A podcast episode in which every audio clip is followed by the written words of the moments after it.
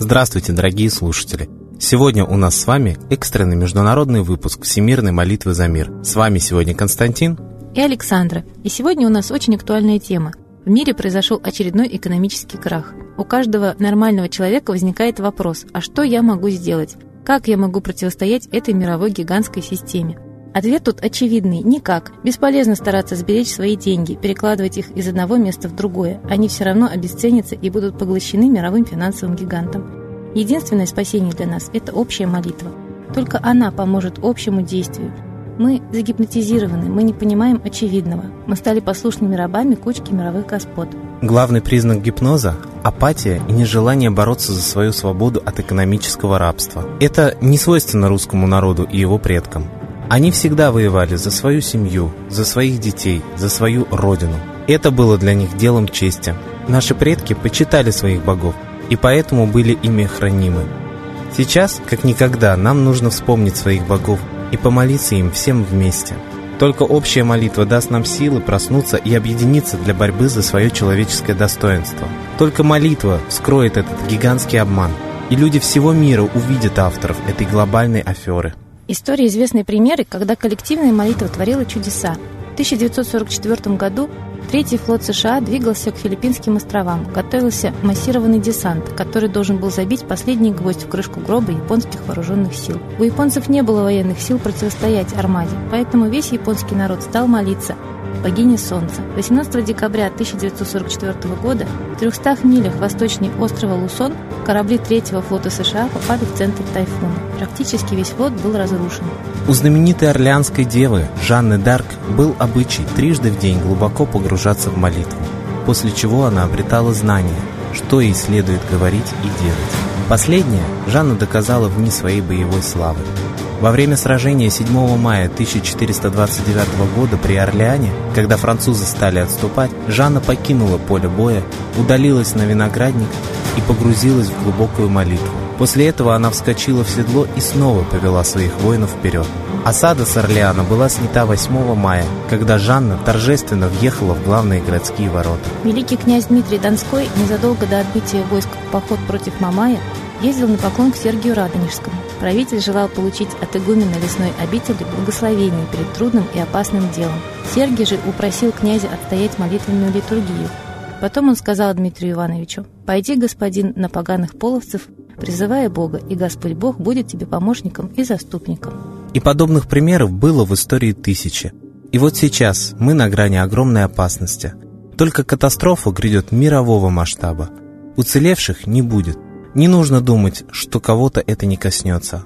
Пока мы не верили в гарвардский проект, он уже подошел к завершению. У нас есть еще шанс остановить войну и голод. Война и кризис убивают всех. Действовать должны все. Как же нужно себя правильно вести в такой кризисной ситуации? Вот мне в тему попалась коротенькая притча. Один француз приехал в Америку и занялся там оптовой торговлей французскими винами. Его фирма процветала, росла и стала очень знаменитой. 25-летнему юбилею фирмы он устроил большой праздник, на который были приглашены многочисленные почетные гости и журналисты. Один из них задал ему каверзный вопрос. «Вам удалось организовать свое дело в годы мирового экономического кризиса, поставить фирму на ноги и расширить ее. Какова система вашего успеха?» Француз ответил. «Ну, вы станете надо мной смеяться. Первые годы моего приезда в Америку Мое знание английского языка было так скудно, что я совсем не мог читать газет, поэтому я совершенно ничего не знал о кризисе и просто действовал. Вот и мы, подобно герою этой притчи, не должны впадать в панику, биться в истерике или, наоборот, впадать в апатию и глубокую депрессию. Мы должны действовать, и действие с нашей стороны – это молитва. Молитесь за мир, за то, чтобы все последствия этого мирового финансового кризиса, мировой голод и мировая война миновали нас, и авторы этого кризиса получили воздаяние. И чем больше людей присоединится к нашей молитве, тем сильнее будет результат. А мы передаем слово Светлане Ладе Русь.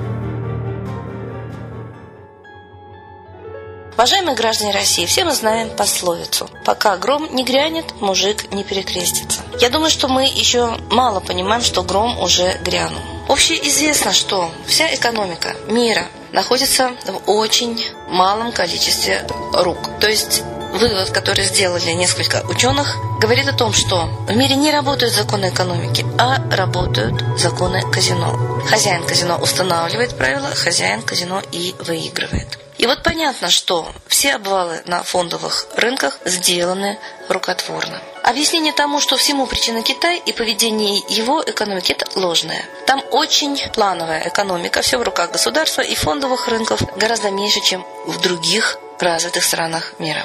Все делают американцы с единственной целью обогатиться и расширить сферу своего влияния. Китай при этом не страдает, но у американцев есть только военная промышленность, поэтому спасти себя и свою экономику они могут только развязав войну. Поэтому многие аналитики предсказывали начало Третьей мировой после крупнейшего кризиса в Америке. То, что вся западная капиталистическая, ну сейчас и Россия капиталистическая экономика ориентирована на кризисы и без кризиса жить не может, поскольку законы ростовщичества, паразитизма, законы банковской системы именно и ориентированы на пирамиду, а пирамида имеет единственную цель – собрать снизу деньги и обрушиться, отдав их верхам.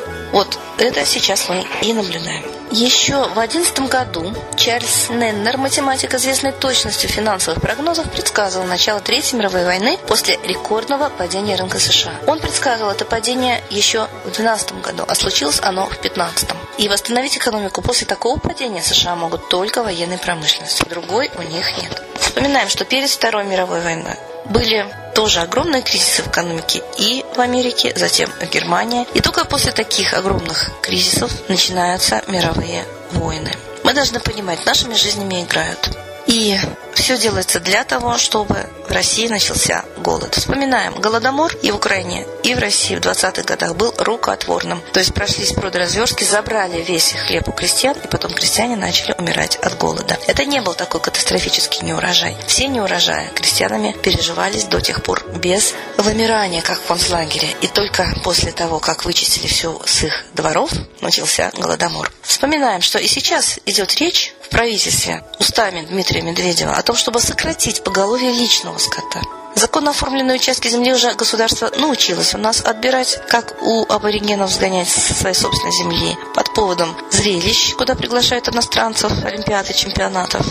И вот сейчас мы лишаемся и дач, и даже возможности прокормить себя, свою семью личным подсобным хозяйством. Для меня лично очевидно, что изо всех сил организовывается в России голод. Вспоминаем, как жгли под видом свиной чумы свиней в Ростовской области живьем фашистскими методами. Вспоминаем про птичий грипп, которого никогда в жизни никто не знал, и только под видом его начали уничтожать поголовье личных кур у крестьян. Так давайте вспомним, как выбивали стада бизонов у индейцев, чтобы они голодали, и поймем, что защитить себя можем только мы сами. Есть злые умы, которые планируют и Третью мировую, финансовый международный кризис. И предыдущий кризис был спланирован, я это описывала, пока еще он не грянул. В книге «Есть жизнь и счастье». Видно было, как вывезены все деньги из страны. И еще взяты огромные займы. И вот Сейчас все готово для того, чтобы мы действительно оказались без гроша в кармане и без возможности прокормить себя. Даже если мы не имели денег, а имели дачи, имели подсобные хозяйства, мы просто могли выжить. А вот сейчас делается все, чтобы элементарно, физически нам нечего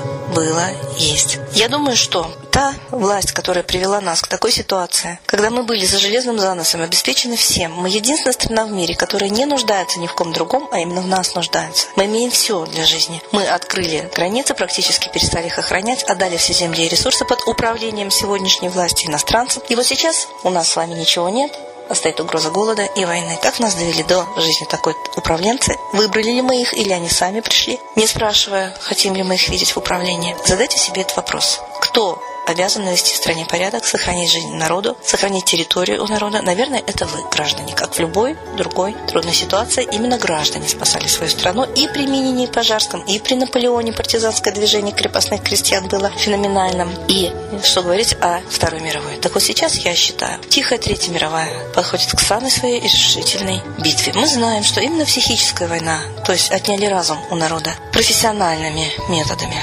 сейчас развязана против нас Сможем ли мы собрать остатки разума, остатки воли, проснуться все-таки, как богатырь сказки, и выгнать чудо-йода с моста?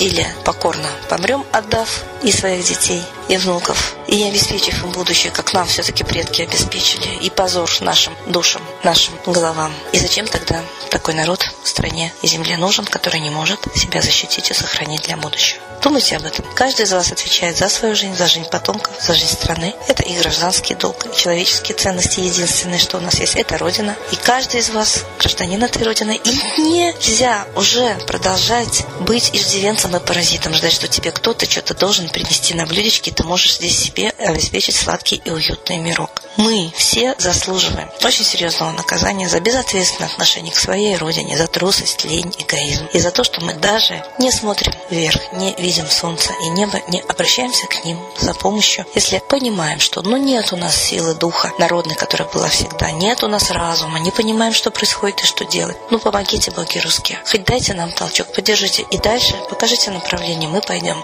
Хотя бы на это решитесь молиться с утра до вечера русским богам и единому Богу всей планеты – это Солнце. Только Солнце может нам помочь, может нас спасти, если мы до него докричимся. Потому что все общественные процессы, как сказал Чижевский великий ученый, регулируются солнечной активностью. Так давайте ее звать. Не хватает собственной активности, сидим в апатии, зовите Солнце. Оно нам поможет. С Богом! Спасибо Светлане Ладе Русь, а сейчас торжественный момент – единая молитва за мир.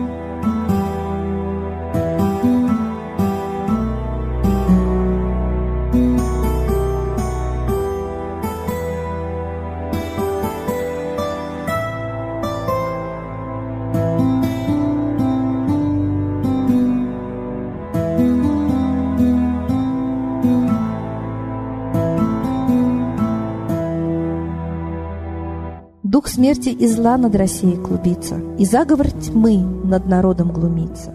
Поссорить с соседом, живущим в стране, А НАТО, Китай, приготовить к войне.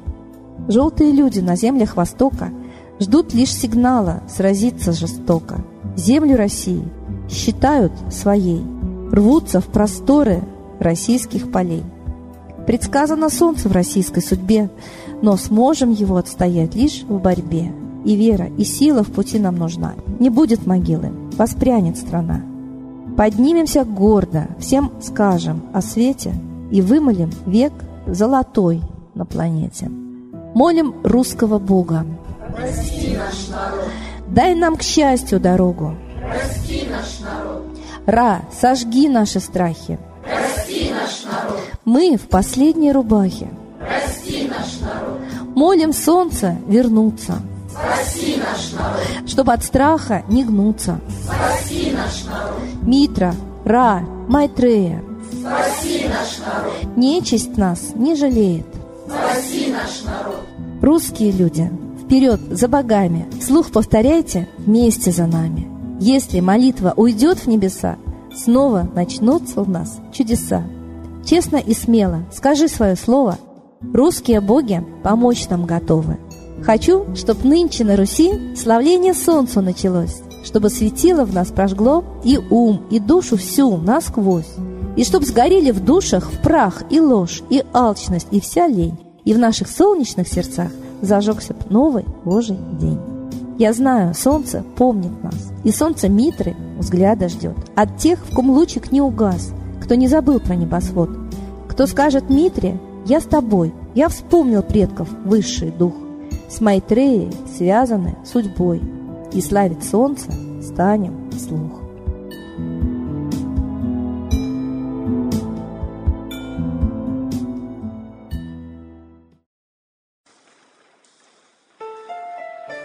Новый порядок несет сатана.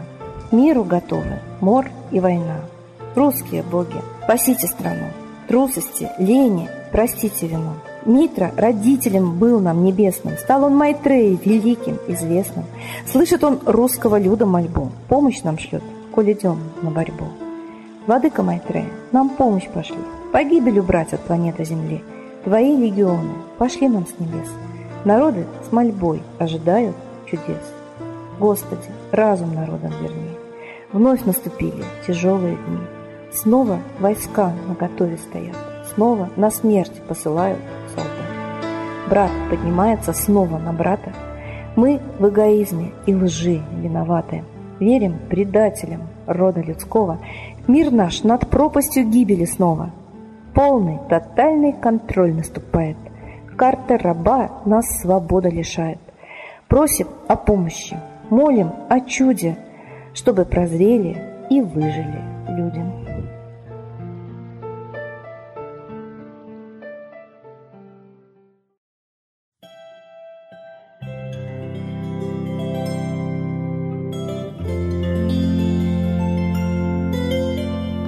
Спасибо всем, кто в этот час молился вместе с нами за мир во всем мире. А мы с вами прощаемся до следующей трансляции.